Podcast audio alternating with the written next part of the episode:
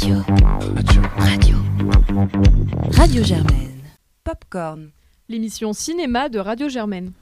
Saison 13 Bonsoir à tous, vous écoutez Popcorn et c'est le premier épisode de notre 13e saison. On espère que vous avez passé de bonnes vacances et on est tous très heureux de retrouver les micros. Et cette année, une petite particularité puisque euh, la responsabilité, l'animation de notre émission sera divisée entre moi-même, Jeanne, et Claire. Bonsoir. Et alors donc aujourd'hui on est aussi en compagnie de Paul, Bonsoir Arthur, Bonsoir Pauline, Bonsoir. Valentine, Bonsoir. Anas Bonsoir. et Jeannot. Bonsoir. Et ce soir au programme, on a fait quelques rattrapages des grandes vacances et on aura donc quatre films à décrypter. Le premier, Bac Nord de Cédric Jiménez qui était en hors compétition mais dans la sélection officielle du Festival de Cannes. Une histoire d'amour et de désir de Leila Bouzid qui était également au Festival de Cannes à la Semaine de la Critique. Puis Les sorcières d'Aklar de Pablo Aguero. Et enfin Shang-Chi et la légende des dix anneaux de destin Daniel Créfon, le nouveau film Marvel. Et donc on commence tout de suite euh, par euh, Bac Nord dont on écoute un extrait de la bande-annonce. Qui toi serais pas ton, ton insigne? Tu serais quoi? Tu serais quoi? Tu serais rien Là, on a envie de niquer le réseau, nous. Faut que tu me donnes une vraie info, là. 5 kilos. Trouve-moi 5 kilos, je te trouve une info. C'est impossible. Cette cam est enregistrée. Fais comment, nous, là Arrangez-vous, je sais pas, je veux pas savoir. Et c'est Pauline qui nous présente ce film. Oui, du coup, Bac Nord qui atteint euh, actuellement le million d'entrées, enfin qui atteint presque le million d'entrées. En fait, une histoire inspirée d'une histoire vraie de corruption au sein de la police, euh, notamment enfin, 18 policiers qui, étaient à- qui avaient été envoyés en correctionnel en 2012. Euh, actuellement, enfin, dans le film, c'est trois agents qui se mêlent au trafic de drogue pour justement récupérer des informations. Donc ça, c'est le, le pitch du film. Et alors Ar- Arthur, qu'est-ce que t'en as pensé? Alors, je pense que je vais être un peu euh, à reculons par rapport aux autres euh, chroniqueurs. Moi, je n'ai pas vraiment aimé Bac Nord, notamment sur le traitement des personnages et sur la deuxième moitié du film. C'est-à-dire qu'il y a une première moitié qui est extrêmement immersive et qui est très bien réussie. Alors, certes, il n'y a, pas de grandes nuances. Les gens dans les cités sont globalement vus comme des animaux. Et encore une fois, c'est la profession de foi du film. Et si le film désire faire ça, pourquoi pas J'aime la première moitié du film parce qu'il a une certaine neutralité. Euh, on va juste mettre une caméra qui, c'est-à-dire très bien filmée. euh, au niveau de la réalisation, c'est excellent. La, grande scène d'action au milieu du film est très bien. C'est moi le problème que je vais avoir, c'est qu'on va avoir certes une première partie du film qui est dans l'immersion. On va suivre ces policiers dans leur quotidien. On va les suivre justement face à ces zones de non-droit. Et on reste dans un regard de spectateur. C'est-à-dire que jamais le réalisateur va essayer de juger les actions des protagonistes. Il va avoir un recul dessus. Et après cette grande scène d'action, je ne vais pas trop spoiler pourquoi, euh, comment ça se passe, mais après cette grande scène d'action, on va arriver dans une deuxième moitié du film où d'un coup, c'est plus on s'immerge dans un environnement qu'on ne connaît pas, mais on va avoir un jugement sur cet environnement. Et là, moi, ça m'a dérangé, notamment parce qu'il y avait, je trouve encore une fois, un manque de nuances d'un côté, bien sûr, du côté des, personnes des cités, il y a un, énorme manque de nuances. C'est-à-dire que jamais on va essayer, contrairement à ce qu'aurait pu faire par exemple Les Misérables de Lajli, ça a été beaucoup comparé, mais Les Misérables de Lajli, même s'ils montraient des gens qui faisaient des vraies exactions, derrière on montrait que tout n'était pas euh, blanc-noir, qu'il y avait une certaine zone de flou qui entourait ça, et c'est clairement pas montré pour les gens de la cité. Ils seraient tous méchants. Les policiers sont vus comme. Je vois que non mais c'est. Non, mais je veux, j'ai pas envie de t'interrompre euh, trop vite dans ton propos, mais simplement, j'ai l'impression, euh, et pourtant, je suis allée devant ce film avec euh, une idée déjà assez faite de ce que j'allais en penser, peut-être et sûrement à tort, puisque, au contraire, finalement, quand tu parles d'une première et d'une deuxième moitié, c'est plutôt deux tiers, un tiers, et ces deux tiers, ils sont aussi là pour nous montrer une police, une police qui n'est pas que, en gros, Robocop à base de gros muscles et de course-poursuite, mais aussi en gros euh, de euh, et vas-y que je pique les cigarettes euh, du vendeur à la sauvette, et vas-y que je me fais humilier et par ma hiérarchie et quand j'arrive en bas des blocs.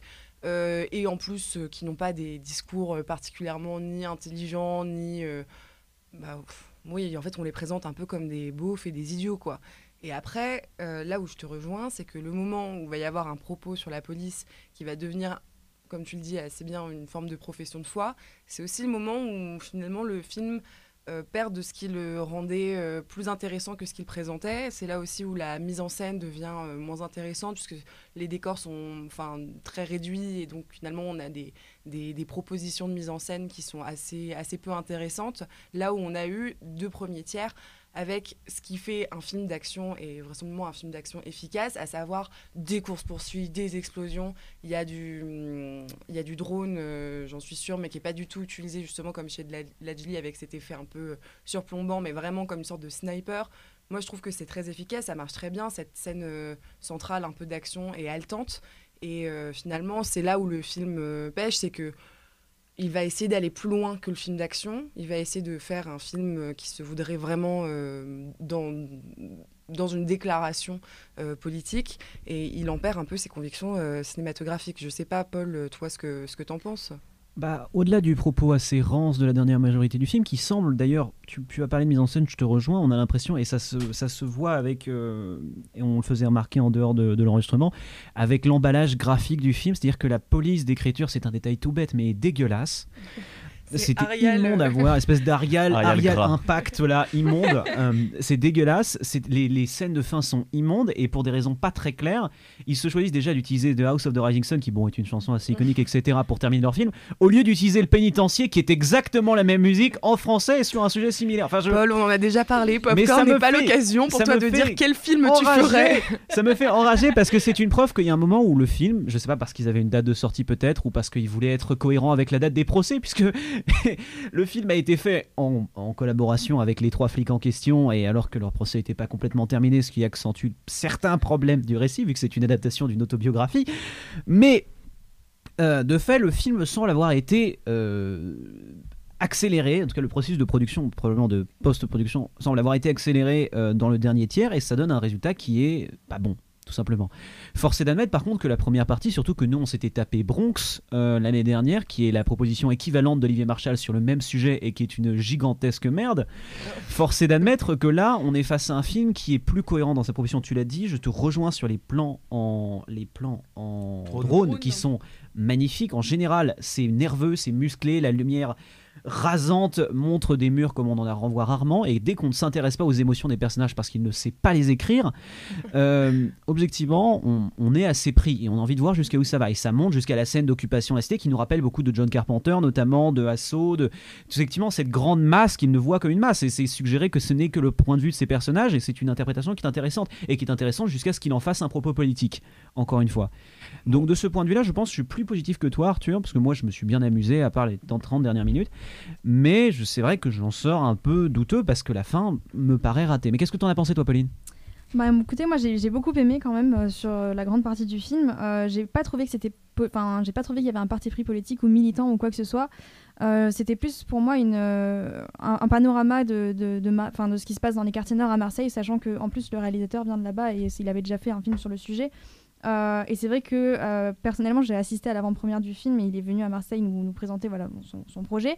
Euh, je vous rejoins en revanche sur la, dernière partie du film qui est notamment sur la, chanson du pénitencier. Je suis d'accord que c'était un, petit peu, lourd de l'avoir en, anglais parce qu'en plus, ça, montre un peu que, Jiménez vraiment s'inspire de grands de grands films américains euh, très spectaculaires. Et ça évidemment bon, je vous rejoins sur, euh, sur le, la capacité du film à avoir une mise en scène qui est quand même très impressionnante. Et euh, je trouve que dans le cinéma français c'est ce qui peut-être ce qui nous manque. Et, et voilà on va se démarquer sur ce, sur ce point là surtout que je crois que les, Netflix a racheté, a racheté une partie des droits. Donc on va pouvoir peut-être exporter plus à l'étranger. Donc je pense que c'est plutôt pas mal pour le cinéma français en soi.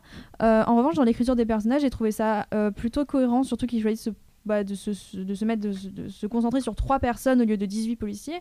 Et du coup, je trouve que les, les trois personnages sont assez, euh, assez bien creusés dans leur, euh, dans, leur, dans leurs différences. Chaque personnage est vraiment euh, interprété à, merveille par, par chaque acteur qui se donne à fond dans, dans son rôle.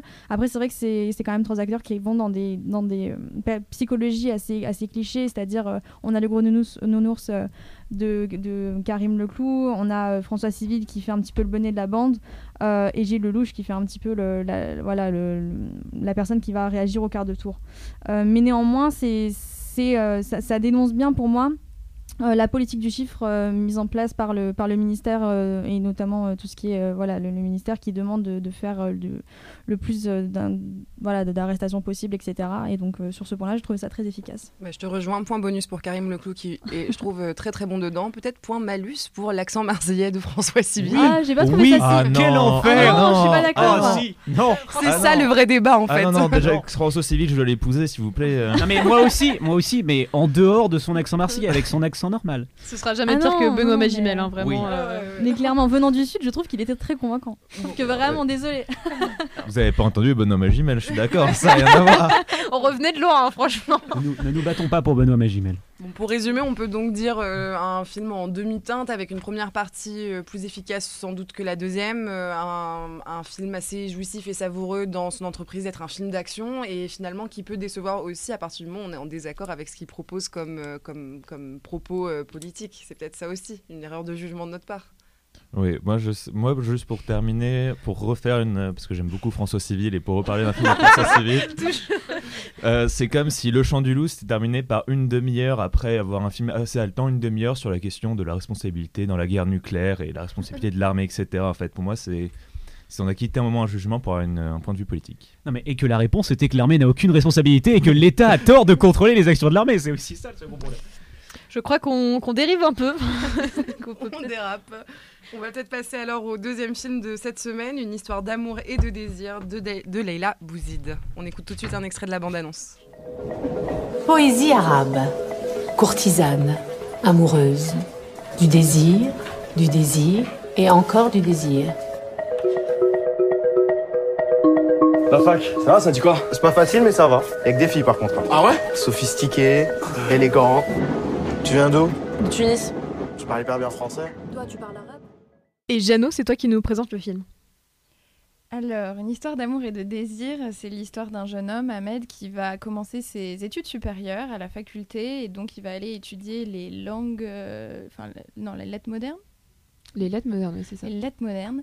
Et euh, alors qu'il commence sa fac, il rencontre une euh, jeune femme, Farah, euh, pour laquelle il éprouve une sorte de désir finalement, puisqu'il est un peu euh, omnubilé par sa personne dans les couloirs. Et donc, on va suivre leur histoire. Les filles, vous en avez pensé quoi? Alors moi j'ai beaucoup aimé ce film, euh, non pas tellement pour euh, l'histoire d'amour et de désir que j'ai trouvé euh, pas mal, mais bon sans, sans grand intérêt, mais surtout pour l'histoire euh, pour, disons la complexité des deux personnages qui sortent euh, beaucoup du cliché du euh, du gars euh, des cités qui va faire ses études à la fac et qui se retrouve confronté à un monde avec des codes qui sont pas du tout les siens, etc. Ça, je, je trouve qu'on l'a déjà vu quand même euh, pas mal de fois. Et là, sur le papier, c'est la même histoire, donc c'est pour ça que j'étais un peu sceptique.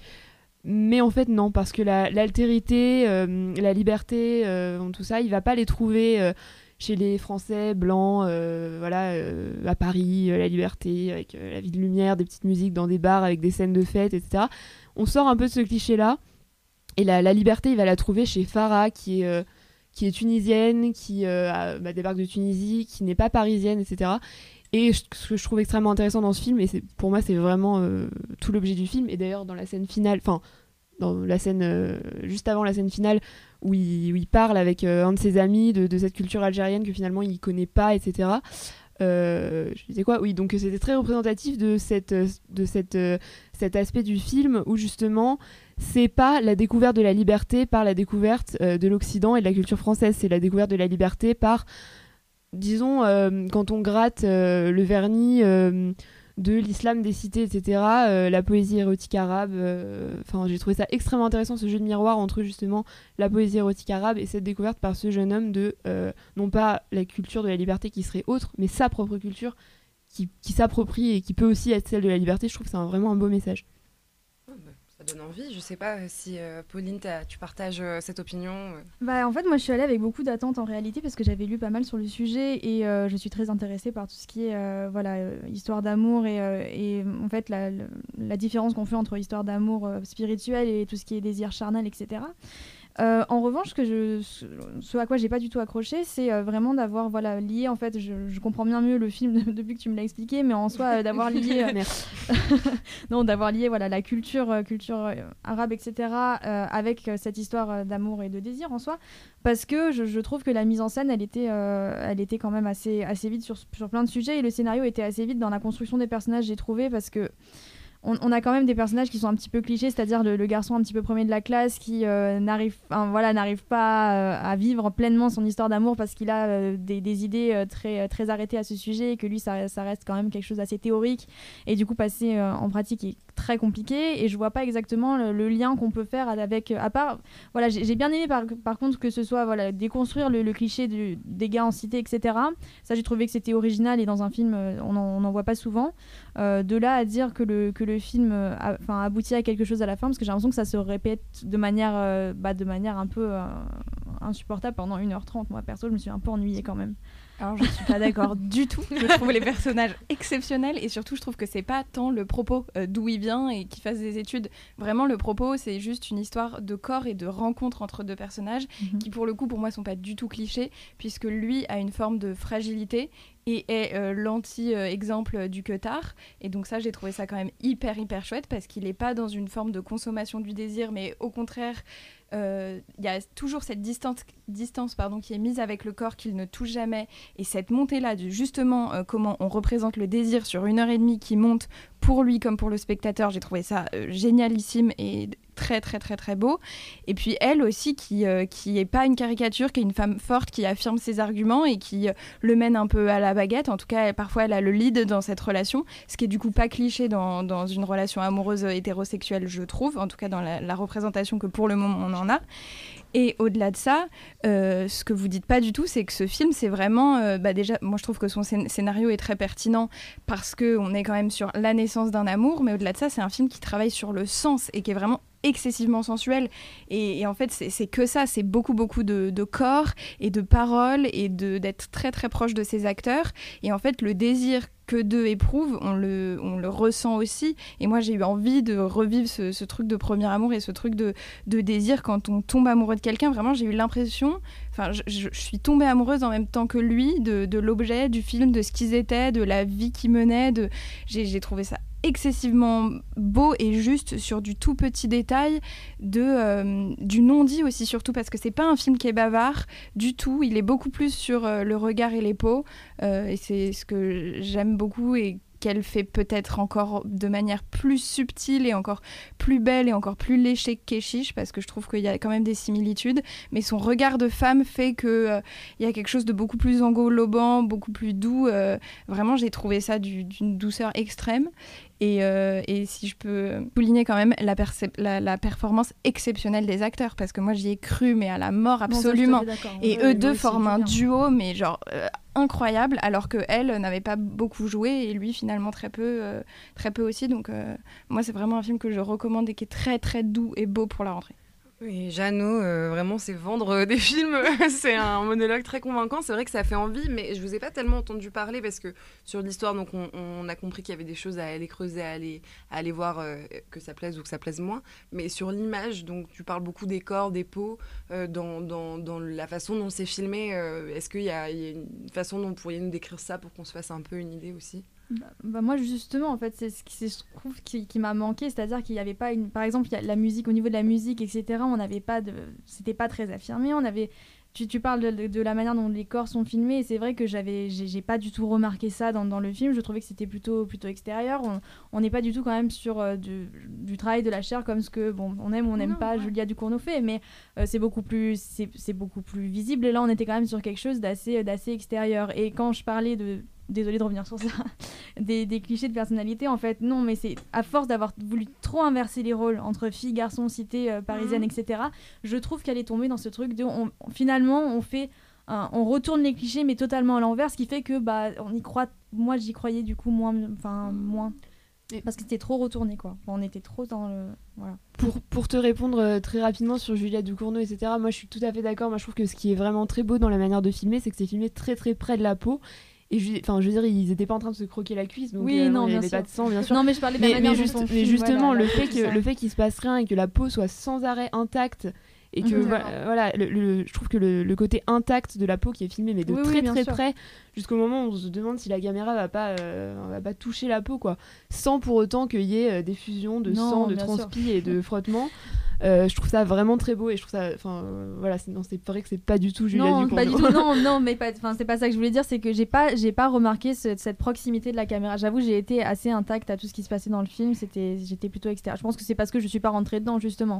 Que si on a, on a ce, dé- si on ressent le désir qu'elle essaie de nous faire passer, je pense que, je pense que voilà. Et puis, euh, et puis je trouve que c'est, ce qui est dommage dans le scénario, c'est qu'elle aurait encore plus pu, si elle avait envie de faire quelque chose sur les, sur les, les, les garçons en banlieue, etc. Elle aurait pu plus, voilà, montrer euh, ce, cette, enfin, ce qui se passe là-bas, parce que finalement, on est plus dans Paris. Mais justement, Alors, je pense que c'est pas ce qu'elle voulait faire. Ouais. Et une- un dernier argument, ouais, c'est que euh, tu parlais de mise en scène et de l'image et que toi, t'avais pas l'impression qu'elle filmait tant les peaux. Au contraire, je trouve que son propos va exactement avec sa manière de filmer et que justement, on est toujours très proche, mais on touche jamais. Mhm. On ne va jamais dans le trop intime. On a toujours une distance et c'est ça qu'elle maîtrise à la perfection. Des différents irréconciliables, donc euh, sur euh, une histoire d'amour et de désir. Vous avez presque plus débattu que sur Bac Nord.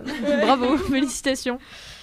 Bah alors donc on va passer euh, au troisième film de cette euh, programmation. Por qué en este país de los vascos hay más brujería que en cualquier otro lugar del mundo. La gente de aquí es inconstante como el mar.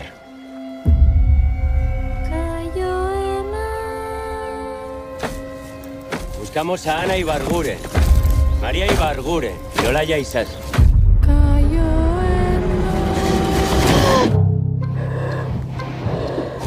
¡Ponte la pared! Emakumeak atxilotzen ari dira. Gile batera eramaten dituzte. Makel batean lot. Terra egiten dituzte. Et Anas, c'est toi qui nous présente ce film. Alors, Les Sorcières d'Aquelar, c'est un film euh, hispano-franco-argentin. Donc, le, budget, il a vraiment allu- fallu aller le chercher partout. Euh, et donc, du coup, le scénario, c'est en 1609 au Pays Basque. On a des, euh, des jeunes femmes qui vont se faire accuser de sorcellerie et qui vont être enfermées et face à, leur inéluctable destinée à ce faux procès un peu kafkaïen. Elles vont décider de d'elles-mêmes se faire passer pour des sorcières et voilà, et donc tromper leur accusateur. Et alors Arthur, qu'est-ce que tu en as pensé? Alors, je- j'en ai pensé plutôt du bien. Je voudrais dire d'abord que la réalisation est très jolie. J'ai beaucoup aimé la photographie de ce film qui joue avec des nuances de couleurs vraiment jolies. On a des, des, teintes- des scènes très bleues avec le, rouge du feu, enfin le jaune-rouge du feu qui est constamment en rappel, constamment en arrière-plan. J'aime beaucoup dans la, manière avec laquelle le réalisateur arrive à changer au sein d'un même plan, ce qui est quand même assez dur, la manière dont il éclaire sa scène, soit avec des, euh, ce qu'on imagine être les reflets de la lune ou du moins de la nuit bleue, et les torches très jaunes. Ça fait des, vraiment des très très belles images. La scène de fin avec ce grand bûcher au milieu est vraiment magnifique. Là où j'ai eu un peu plus de mal, c'est sur la caractérisation de certains personnages. J'avoue que parmi les filles donc, qui, sont, euh, qui sont accusées d'être les sorcières, il n'y en a que deux personnages que j'arriverai à dégager. Euh, une qui va devenir la personnage principale pour des raisons que je ne vais pas expliquer ici, plus une qui est plus jeune et qui du coup a un rapport à peu près différent aux autres. Mais j'ai eu du mal sur la caractérisation des personnages, on en savait au fait un peu trop peu, et du coup on avait un peu de mal à s'attacher à, à elle, même si au final on se fait quand même vraiment prendre dans l'histoire. J'ai aussi beaucoup aimé le rôle des inquisiteurs. Euh, alors j'ai eu un problème, il y en avait un qui me faisait penser à Dominique de Villepin, mais ça c'est... Je rejoins. Je- voilà, tu vois qui Je crois qu'on voit tous de qui on parle. mais, mais- mais en tout cas, j'aimais beaucoup. J'ai j'ai trouvé le jeu d'acteur vraiment parfait. Encore plus de ces inquisiteurs qui ont des gueules. J'aime beaucoup les acteurs qui ont des gueules. Et même euh, les, les sorcières, une fois qu'on les a. qu'elles ont reçu beaucoup de coups, certaines, elles ont vraiment des gueules. On a vraiment travaillé cet aspect euh, très viscéral. J'aime beaucoup ces films qui, où on a l'impression qu'on pourrait presque toucher la matière qu'il y a dedans. C'est vraiment très prenant. Et si, en effet, l'histoire, pour moi, a des petits coups de moins et que la caractérisation des personnages est parfois ratée, notamment sur les personnages secondaires, j'avoue quand même avoir été pas mal séduit par ce film. Bah, moi, je suis marrant, je suis, je suis pas hum, sur les sur les points forts. Je trouve, je dirais pas que la réalisation en est un. Je trouve qu'il est assez inégal en fait sur certaines scènes. Euh, je pense que, alors, euh, tu l'as précisé, Anna, c'est un film qui visiblement a dû avoir quelques difficultés à se financer. D'ailleurs, euh, l'écriture a commencé en 2012, donc ils ont vraiment été assez pionniers parce que les, les sorcières n'étaient pas forcément un sujet aussi aussi remodernisé que c'est comme comme ça l'est actuellement. Je trouve que c'est un film qui va vraiment à l'épure. Euh, qui, a un concept qui est vraiment en fait des, des- jeunes femmes, et là c'est pas vraiment un spoiler parce que ça arrive assez rapidement, qui décident, enfin comprennent que de toute façon leur sort est, scellé dès le début, quel- quoi qu'elles diront, et donc qui décident, bah ok d'accord, vous nous prenez pour des sorcières, et ben on va vous raconter des histoires de sorcières, et on va se prendre pour des sorcières. Et, donc c'est un concept qui est quand même, enfin c'est une, une, histoire qui est au final assez intéressante, assez originale, qui permet vraiment de développer euh, toutes les ambiguïtés qu'il y avait, toute l'absurdité de cette euh, chasse aux sorcières, de voilà des inquisiteurs qui sont eux-mêmes pas vraiment convaincus euh, de ça et qui sont presque fascinés par ce qu'ils sont en train de rechercher. Euh, et donc il y a vraiment rien de plus, tu vois, sur les personnages. Effectivement, je suis d'accord avec toi. Il y en a trois qui sont développés parce que c'est uniquement ceux qui sont nécessaires à l'histoire. C'est vraiment on a vraiment juste l'os de cette histoire. Le film s'arrête dès qu'elle est terminée. Je trouve d'ailleurs de manière un peu brusque. Euh, et qui a aussi à tel point qu'il y a presque un problème de rythme. hein. Je trouve que le, film est quand même la bonne demi-heure, la, demi-heure de d'introduction est un peu longue, un peu redondante. Et, euh, et voilà, et en fait, par, certains moments, euh, les moments notamment, il, prend une dimension pas mystique, mais en fait, il prend une dimension vraiment poétique euh, assez, assez forte, où lui-même, enfin, elle-même d'ailleurs, essaye de, d'être plus que ce qu'elles sont vraiment, de faire plus peur que, qu'elles, sont, d'avoir presque de, de, prendre une dimension surhumaine. Bah, je trouve que paradoxalement, c'est parfois des films, enfin des moments où on se rend compte que le film parfois est peut-être un peu arrive aux limites de son ambition et fait presque un peu cheapos quoi j'ai trouvé genre presque euh, c'est- c'est par, par notamment son décor qui enfin qui est très rondonnant on sent que ça a été filmé dans un village. Donc euh, c'est un film que j'ai quand même malgré tout beaucoup aimé voir mais qui euh, est- la réalisation, les décors, etc., sont pas forcément à la hauteur de leurs moyens et donc fait que ça, ça bascule pas dans cette dimension spectaculaire que le sujet, a, priori, aurait permis d'avoir. Paul, tu avais l'air de réagir. Bah, moi justement sur la réalisation, j'avais un truc qui m'avait fasciné, c'est que je trouvais justement dans ce côté un peu, euh, un peu foireux, il y avait quelque chose de très pop dans la mise en scène des, scènes de, de- notamment la, la fameuse scène de, de Sabbat à la fin. Et je trouvais justement que ce qui était assez génial dans le propos et qui donnait presque une ironie mordante qui peut-être n'est pas présente et c'est tout dans l'œil du spectateur, mais c'est la mise en scène, la vision de ce type qui voit chez les femmes une espèce d'être complètement bizarre et qui est illustré par son propos au début où il dit mais, pourquoi les femmes rêvent globalement? Une espèce de grande question métaphysique stupide. Et euh, la réponse, elle est extrêmement simple. Et je trouve que justement, dans toutes les scènes de folie, notamment une scène de narration au milieu où les balades en forêt sont filmées comme un espèce de vlog un peu étrange dans la forêt de Brocéliande. Moi, je trouve ça. En fait, je pensais que c'était intentionnel. Je me dis que c'est- très marrant parce que justement, lui, il voit espèce de grands démons, le sacre, etc. Et elles, elles font une petite balade en forêt. Et de même, pour la scène finale, je trouvais qu'il y avait un côté très clip dans la façon dont c'est monté, Ouais, dans la façon dont elle ouais. se bouge, dans la façon dont la musique aussi est intégrée, qui donnait presque quelque chose de beaucoup plus joyeux d- à la fois terrible parce qu'elles se savent condamnées quand elles font ça et que encore une fois jusqu'au bout elles ne font que vivre quelque chose de très humain et de très euh, d'une jeunesse en fait qu'on leur ôte qu'on leur ôte et qu'elles savent qu'on leur a ôté et qui n'est représenté que dans le regard d'un espèce de barbu cinglé assisté de Dominique de Villepin et de Frodon donc de fait Frodon, ouais. je- de fait, euh, franchement, et d'autant plus que quand le film a commencé, moi, ce que j'ai vu, la première chose que j'ai vu, c'est oh putain, ça souffre d'une euh, d'une lentimosite aiguë. Donc la lentimosite aiguë, pour moi, c'est refaire la favorite ou tout ce que fait Yorgos Lanthimos, c'est-à-dire des plans hyper léchés. J'ai vu un Kubrick dans ma vie, je vais tous vous les construire. Il va y avoir de la symétrie partout et ça sera tout joli avec des lumières. Ça, ça m'énerve parce qu'en plus, généralement, ça permet de suggérer de la violence gratuite. Ce qui m'amène au deuxième point, c'est un film, et ça, c'est merveilleux et c'est à, c'est à soutenir. C'est un film qui évite la torture porn. Et c'est un film qui vend beaucoup de torture porn malheureusement dans les premières minutes parce qu'il commence quand même par des, des femmes qui brûlent et qu'il enchaîne sur une scène de torture au milieu qui est quand même un peu, euh, un peu hard. Enfin, hard, pas tant que ça, mais ça va. Et qui crie. Elle crie beaucoup Elle, aussi. elle crie beaucoup. Très suggéré au fait. Non mais la, la deuxième est moins suggérée quand même. On Oui. a un bon gros. Bref. Euh, de fait, de fait, c'est un film qui, a, qui est d'une infinie subtilité dans sa relation au corps et au corps de ses pauvres de ses filles.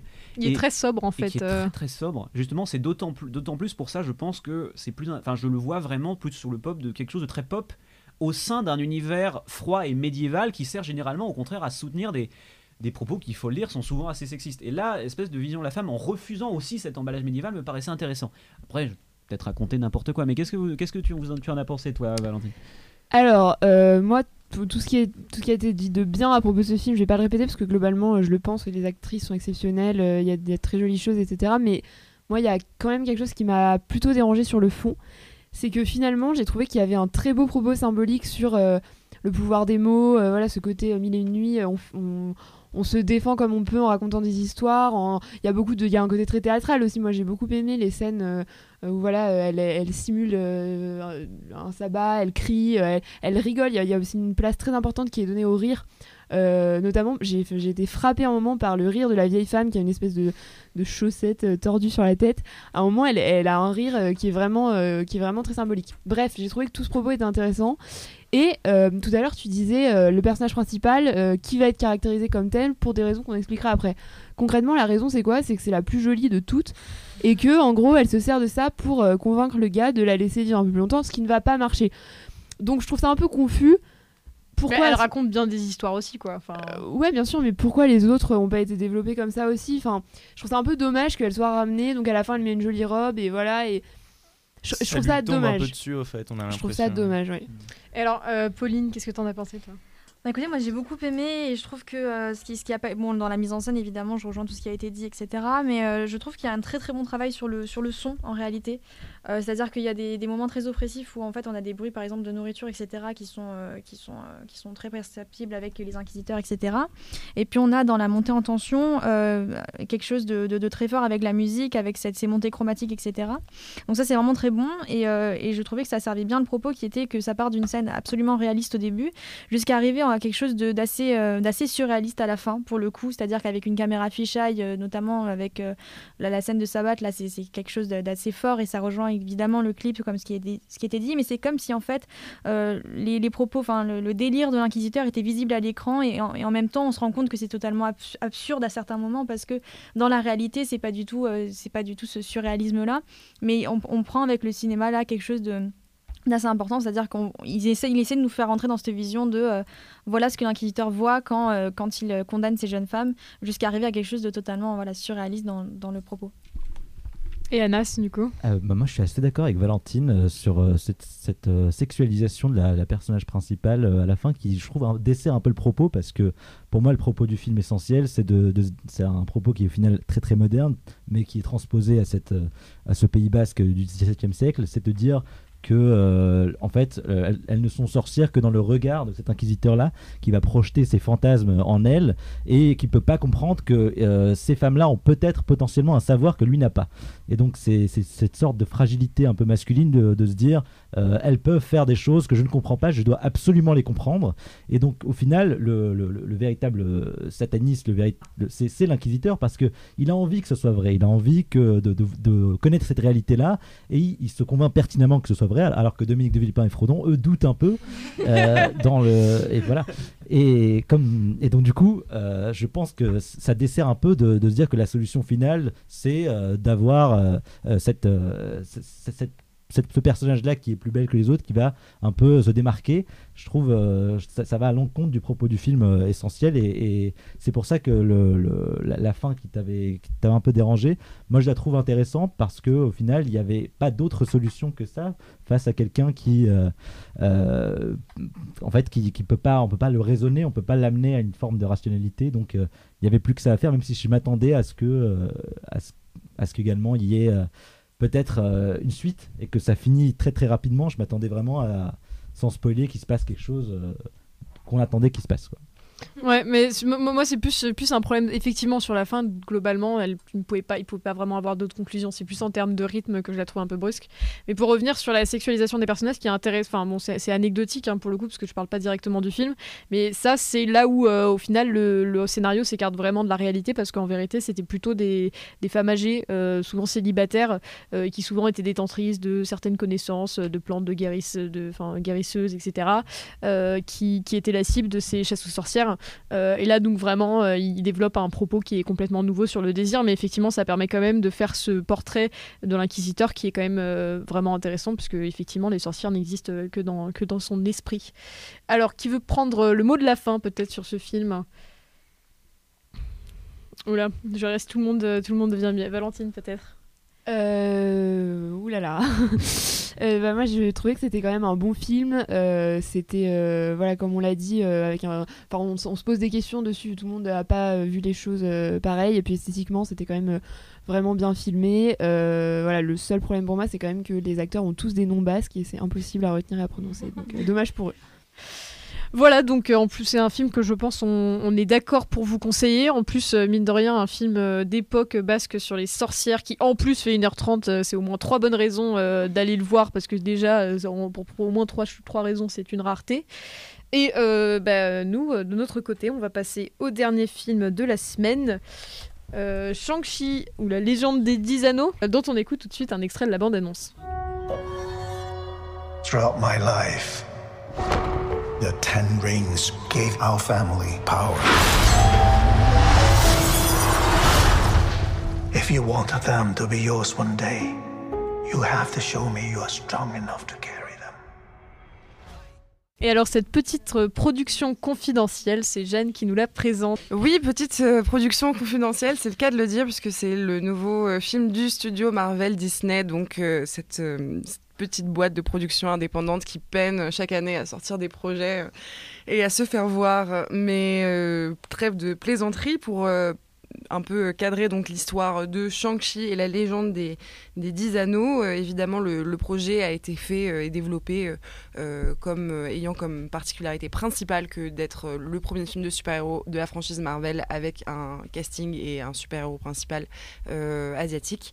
et là-dessus, ils se sont donc inspirés d'un comic déjà existant chez Marvel qui porte le même titre et qui nous raconte l'histoire de Shang-Chi ou euh, Sean, un, jeune, un jeune homme euh, dont le père euh, est un, tout-puissant maître des dix anneaux, donc dix anneaux, une sorte de dix bracelets qui se portent au poignet et qui permettent de vaincre toutes les forces ou en tout cas d'avoir des pouvoirs extrêmement forts. pour des raisons qu'on ignore initialement, Sean se trouve néanmoins non pas auprès de son père mais aux États-Unis à San Francisco où il mène une vie de voiturier avec son son ami. Euh, et, à la suite d'une mauvaise rencontre, euh, si l'on peut dire pour rester un peu évasif, euh, il finira par retourner sur la trace de son père et de la légende des dix anneaux. Qu'est-ce que tu en as pensé, Anas? Alors moi j'ai un rapport assez particulier avec les, Marvel où je, je, passe pas forcément un mauvais moment mais euh, je trouve qu'il y, a quelque chose de symptomatique de euh, la banalité de l'incroyable. En fait, on voit des choses à l'écran qui sont assez folles, mais on ne les ressent pas, on ressent pas l'impact. Euh, on a une sorte de gloubi-boulga numérique devant nous. Et avec ce Shang-Chi, j'avais un peu l'espoir, comme il essaie de puiser dans tout un, dans toute une référence hongkongaise euh, de la chorégraphie euh, de combat et qu'il essaie de, bien sûr draguer le, marché chinois. J'avais l'espoir que ce soit un film un peu différent. Et euh, bah, la conclusion, c'est que c'est un peu inégal. Il y a des bonnes idées par-ci par-là, mais au final, on a toujours le packaging Marvel, donc très très prévisible, avec cette emphase sur les histoires familiales, parce qu'il faut bien donner un cadre américain à tout ça. Et au, final, on a cette, structure en trois actes qui est avec le, fameux, euh, fameux troisième acte de grand combat euh, numérique dont on ne comprend pas vraiment euh, les enjeux ni l'ampleur. Et, Sauver le monde, aussi simplement que ça. Et avec ce, ce MacGuffin des 10 anneaux dont on ne sait pas comment il marche, comment, pourquoi, d'où ils sortent, c'est assez confus. Mais on a des scènes d'action qui sont assez dantesques et, je sais qu'il y a des chorégraphes qui ont travaillé avec Jackie Chan notamment qui a influencé le personnage de Shang-Chi qui était sur le projet et euh, c'est, on a des références, par exemple, dans cette, cette sorte de chorégraphie dansante à la Ang Lee euh, et ce genre de, de, cinéma-là. Bon, euh, en fait, je vous dirais, il faudrait mieux regarder ces films-là et regarder même des, choses hollywoodiennes comme Matrix qui ont su se réapproprier ce vocabulaire, plutôt que de regarder Shang-Chi qui est une sorte d'ersatz en, un peu moins bien de tout ça, mais qui, qui vont à l'avantage de d'amener des, des, enfants vers cet univers-là, peut-être qu'ils connaissent pas de base. Bah, je te rejoins en fait à peu près sur tout, donc euh, c'est pas un débat très intéressant, mais euh, c'est vrai que peut-être euh, j'ajouterais que moi c'est vraiment je vais très peu voir les films Marvel parce que j'ai jamais vraiment été initiée, donc c'est pas un réflexe pour moi que d'aller vers ces films-là, d'autant plus que j'ai toujours un peu peur d'être larguée. maintenant qu'on est en gros au milieu de 24 films avec un même univers, des connexions, etc., j'ai peur d'être dans une toile d'araignée et qu'on de ne pas m'en sortir. Là, comme il s'agit d'une origin story, c'est vrai que même en ayant vraiment très très peu vu de films de Marvel, euh, je n'ai pas du tout eu de mal à suivre. Je ne pense pas avoir rien loupé, ou si j'ai loupé des choses, je ne suis pas au courant, donc ce n'est pas grave. Euh, et, euh, et, puis oui, globalement, on passe pas un forcément mauvais moment. On est face à une histoire, comme tu l'as dit, très classique. On est en plein Freud, en plein Hamlet, le fils qui veut tuer le père parce qu'il aime trop sa mère, quoi. Enfin, c'est assez. on a quand même une phrase à un moment donné avec donc la sœur de Shang-Chi qui est, qui est orpheline de mère et qui dit que son père l'a rejetée parce qu'elle ressemblait trop à sa mère. Bon, euh, c'est bon, ça, ça c'est pas très créatif, c'est pas très novateur.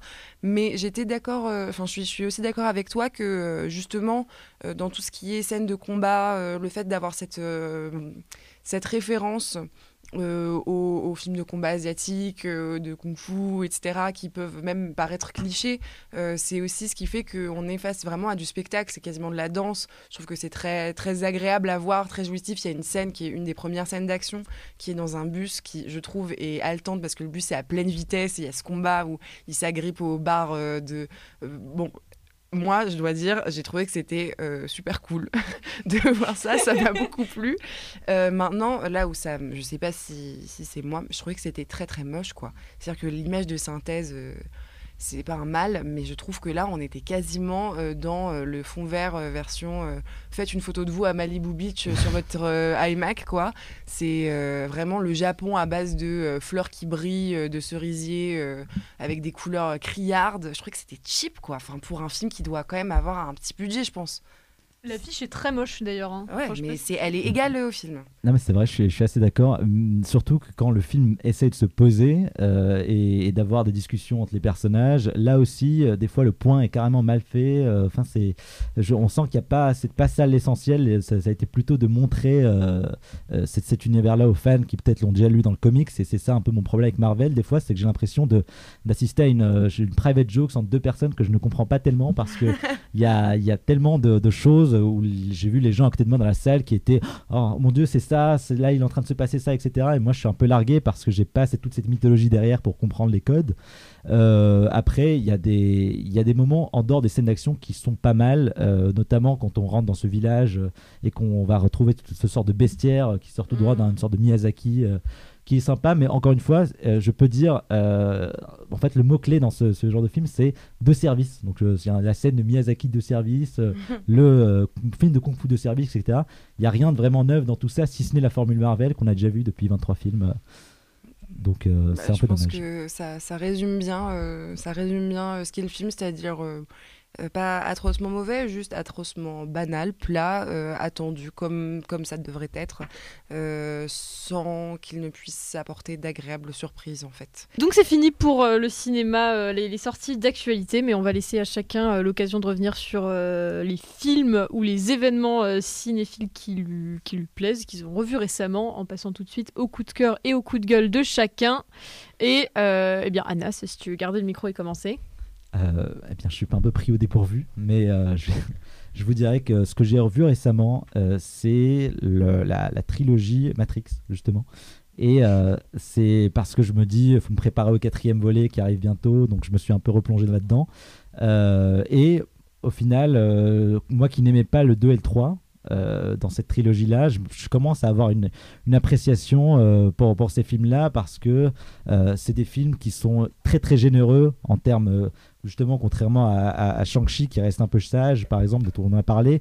Ici, euh, on a une caméra qui est complètement virevoltante, euh, on a eu deux idées de réal à la minute dans ces plans.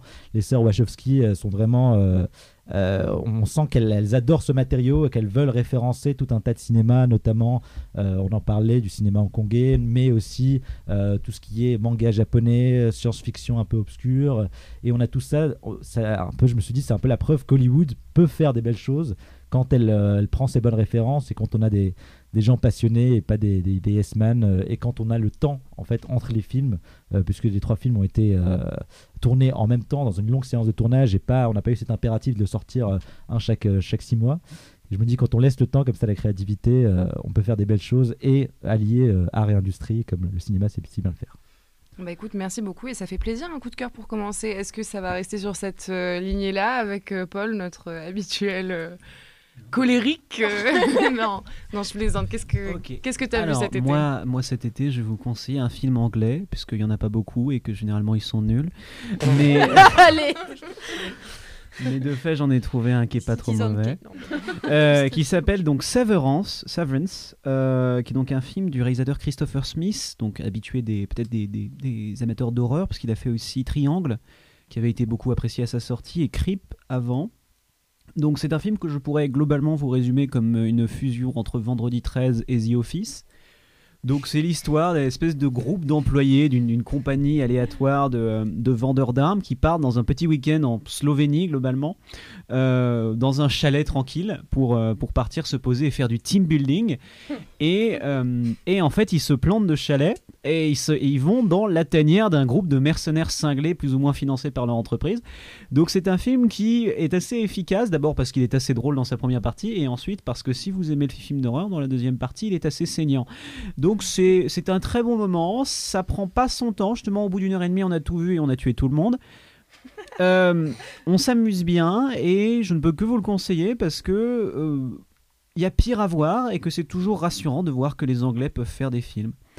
Euh, et, et en coup de gueule, pendant que j'y suis, parce qu'on on m'a appris ce matin que l'ARCOM allait bientôt être fondé, je voulais juste faire un coup de gueule rapide sur Adopi pour vous signaler que Dieu merci, cette entité se termine enfin et qu'elle a été l'horreur, le cauchemar et l'abomination de, beaucoup de gens et que je lui, souhaite tout le, plus mal, tout le mal du monde. Notamment aux gens qui ont détourné beaucoup d'argent d'ailleurs par ça euh, en se faisant payer des frais de taxi à tir-larigot. Donc, euh, pour envoyer trois mails et faire payer 4 bozos des amendes de 300 euros pour des chansons de Rihanna, objectivement, ça valait pas le coup. Donc, euh, au revoir Adopi et bonjour Arcom. À voir si Arcom fera mieux qu'Adopsy, mais pourquoi pas. Euh, Valentine, à ton tour. Euh, alors moi je l'ai pas trouvé assez, euh, assez trash ton coup de gueule Paul, du coup bah, je vais un peu reprendre le relais. C'est un film que j'ai vu hier, qui est sur Netflix, donc si vous voulez avoir le, le déplaisir de le regarder, bah allez-y, c'est La Grande Bellezza. Et... Là, là. Oh là là là. Ok, euh, j'ai rien dit, je quitte le studio. Non, non, ici on est un espace En libre. Tu en y gros, aller. pour résumer ce film, euh, donc je mets un gilet pare-balles déjà. non, non, pour, pour résumer ce film, euh, c'est euh, Fellini en nul. C'est-à-dire que c'est vraiment.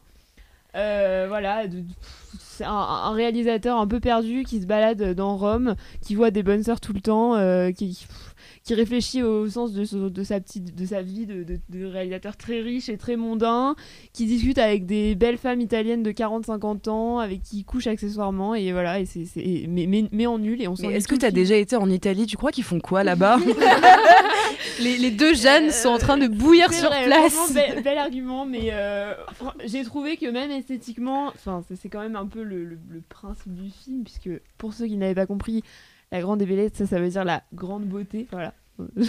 J'apporte de nouvelles choses et, euh, et c'est, enfin, honnêtement, euh, pas, pas toujours très beau, voire euh, pas souvent très beau, donc. euh, donc euh, voilà, j'ai pas. Et puis, et puis euh, ouais, non, vraiment aucun intérêt à ce film. Donc j'ai hâte de vous entendre le défendre, mais peut-être pas maintenant parce qu'on a peut-être pas le temps, je sais pas. Bon. pourrais faire- peut-être faire un coup de cœur dessus. Mais alors, euh, en attendant, pour la prochaine semaine. Euh, Arthur, si tu veux.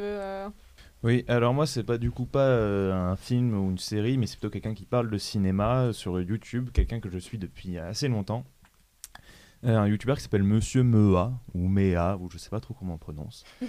Euh, mais qui est un youtubeur qui s'attache à prendre un objet de la culture populaire, euh, souvent des, des objets assez, soit des trucs très cultes genre comme Retour vers le futur, des, voilà, des, des immenses objets de la culture populaire, et en faire une, euh, une liste continue de plein de petits faits à partir d'eux, en parlant des films, en parlant des, parfois des jeux vidéo qui ont été faits, des séries, des comics. En fait, il fait un éventail de tout ce qui a été fait autour d'objets de, de la culture populaire, et je trouve ça génial déjà parce que bah, j'aime beaucoup voir comment les objets de la culture populaire vivent dans le temps, comment on essaye parfois de les ressusciter, comment on les utilise dans différents médias, comment on passe d'un média à l'autre. Et M. Mea, il le fait très bien, ça, montrer ces différentes, euh, ces différentes manières de créer finalement de l'art en parlant à d'autres arts. C'est assez, assez, assez bien fait. En plus, vous allez apprendre plein de noms, plein d'artistes géniaux qui sont souvent mis sous le, mis sous le tapis, que ce soit des animateurs par exemple dans Disney. On connaît aucun animateur dans Disney, pourtant ce sont de grands artistes. Et euh, lui, il leur donne une grande place et c'est aussi un moyen, moi qui, qui déteste toujours les producteurs parce que j'ai l'impression qu'ils font toujours n'importe quoi. C'est quelque chose, c'est lui, Monsieur Mea aime beaucoup mettre en opposition les artistes et les producteurs, montrer comment les liens se font, parfois avec des producteurs qui sont très bienveillants, parfois des producteurs qui sont très méchants. Vous allez détester Michael Eisner, euh, l'ancien PDG de Disney. si vous regardez ces vidéos. Donc je vous le conseille, c'est vraiment une mine d'informations géniales, quelqu'un qui en plus assez drôle et vraiment quelque chose de passionnant. Vous pouvez mettre ça, ça dure les vidéos durent une demi-heure, voire une heure pour les plus longues et c'est en vrai, euh, certes c'est long mais vous profitez. Alors, Jeannot, si tu as un coup de cœur peut-être pour défendre la Grande des. Mais non, j'en ai un autre et je ne m'abaisserai pas à ça. Vous savez à quel point la Grande des est sublimissime, notamment pour sa scène de, fête. Euh, mon coup de cœur, c'est un documentaire qui est un documentaire du New York Times euh, d'un réalisateur, réalisateur, qui s'appelle Ben Proudfoot, qui s'appelle The Queen of Basketball, qui, qui, fait un portrait en fait de Lucy Harris, qui est une une femme qui a fait du basketball euh, dans les années 60 et qui a été très connue pour sa carrière. Alors je ne la connaissais pas, donc j'étais très contente de, connaître son parcours. Euh, c'est euh, notamment la première femme pour laquelle la NBA s'est posé la question de si elle devait ou pas intégrer le club. Et, et, en fait, elle a 80 ans, elle est interviewée et elle revient sur son parcours avec des images d'archives et elle explique à quel point bah, ça a été compliqué de faire cette carrière. Et en parlant de sa carrière de sportive, on comprend les tenants et les aboutissants aussi du fait qu'elle était noire c'était une femme et euh, elle devait répondre à une, vie de, de femme. Et, euh, et c'était vraiment un documentaire passionnant. Euh, en 20 minutes, j'ai beaucoup, beaucoup pleuré et trop, trop, trop intéressant, hyper bien réalisé. Et j'ai découvert cette femme qui est admirable. Bah, merci beaucoup Jeannot et euh, j'en profite euh, pour euh, rebondir avec mon coup de cœur qui va peut-être venir un tout petit peu répondre à ton coup de gueule Valentine. Et puis aussi parce que l'auditeur n'est pas sans ignorer que mon absence pendant un an était due au fait que j'étais localisée en Italie voilà. Donc j'en profite pour faire un coup de cœur sur un film qui a qu'on a peut-être chroniqué à Popcorn parce qu'il est sorti en 2018 Dogman de Matteo Garonne qui avait été présenté au Festival de Cannes euh, qui a évalué à son personnage principal d'avoir le prix d'interprétation masculine. Euh, un film euh, que j'avais vu lorsqu'il était sorti au cinéma et que j'ai eu l'occasion de revoir cet été et, dont je ne me lasse pas. J'en avais un très bon souvenir et là j'en étais d'autant plus J'étais d'autant plus heureuse de le revoir et de voir que mes sentiments à son égard n'avaient pas changé. Donc pour résumer, Dogman est l'histoire donc de, de, Marcello, un toiletteur pour chiens euh, dans une petite ville euh, de, périphérie euh, de grande ville en Italie, qui mène son quotidien de façon assez morne. C'est un homme qui semble donc assez frêle, fragile, ou en tout cas peu peu résistant lorsqu'un ancien boxeur vient un jour le voir, puisque évidemment tout ça se passe sur, sur fond de, de mafia ou en tout cas de, réseaux euh, euh, mal intentionnés. Et donc un ancien boxeur vient voir ce, Marcello, petit toiletteur pour chien, euh, qui n'a rien demandé à personne et qui va petit à petit se retrouver dans une sorte d'engrenage terrible. et jusqu'à quel point, ça, il faut le voir le film pour le, pour le comprendre. Donc au-delà de ce pitch qui est très, je trouve, très bon en, lui-même et l'histoire qui est très bonne en elle-même, l'interprétation donc de Marcello vaut le prix qu'elle a reçu parce qu'il est vraiment excellent. C'est quasiment un, one-man show dans, ou un seul en scène plutôt disons parce que c'est pas extrêmement drôle bien qu'il y ait des y ait des formes de mime dans sa façon de jouer des formes de, de référence voilà au, comique dans, dans de de comique euh, corporel euh, dans sa façon de se tenir, de, euh, d'agir dans l'espace en occupant le, moins de place possible toujours. Donc de ce point de vue-là, voilà, c'est, déjà très très intéressant et déjà très très réussi. et puis en termes de réalisation, bon, Matteo Garonne s'est fait surtout connaître pour Gomorrah. On est dans des choses qui sont assez proches puisqu'on est même sur des thèmes assez similaires, mais il y a cette volonté de toucher à quelque chose d'assez naturaliste avec une caméra qui, euh, qui est toujours euh, proche euh, de ce qu'elle filme, qui est assez rapide, mais en même temps qui va parfois se permettre de, d'avoir des, des, formes d'expression juste stylistiques dans ce qu'elle va représenter en tournant autour de ses personnages, par exemple. Et puis finalement, bah, tout ça fait que c'est très réussi et qu'on y croit et qu'on se plonge dedans sans difficulté. Donc je vous le recommande pour ceux qui, qui l'auraient loupé, Dogman de Matteo Garonne. Et on va finir avec un coup de cœur ou un coup de gueule Alors, un coup de cœur, euh, puisque je reviens. Euh, plein, vois tout le monde est soulagé, je pense que. Euh, donc je reviens euh, plein d'amour pour un réalisateur qui s'appelle euh, David Cameron Mitchell, euh, qui a fait notamment le très sympathique Short Bus, et, donc et plus précisément c'est le film dont j'ai parlé qui s'appelle How to Talk to Girl at Party. Voilà, il y a donc David Cameron, Mitchell qui est un réalisateur qui, qui je trouve filme très très bien la marginalité avec une, enfin vraiment les comportements qu'on considérerait que la norme considérait comme déviants et avec une bienveillance en prenant au sérieux les questions soulevées par euh, par euh, par voilà en l'occurrence des, ado- des adolescents en les prenant au sérieux en leur donnant presque une dimension métaphysique hein. Euh, là c'est presque littéralement le cas dans How to Talk to Girl at Parties puisque en fait c'est un moi on me l'avait vendu comme un teen movie ce que ça n'est pas du tout si vous attendez un truc du genre The Breakfast Club ou ou je sais pas n'importe quel teen movie. Euh, puisqu'en fait ça raconte une histoire de jeunes euh, jeunes punk une bande de, donc, de jeunes qui ont l'air d'être des lycéens euh, et qui se qui en fait se trompent de soirée euh, au milieu de la nuit hein, ça arrive et qui se retrouvent dans une espèce de globalement ils ont l'impression d'être dans enfin ils s'imaginent arriver dans une soirée punk et débarquent pour pour séduire des filles hein, ce qui est leur, leur objectif à la base et qui débarquent sur une sorte de quelque chose qui ressemble à une secte au début et qui vont découvrir vraiment au fur et à mesure du film.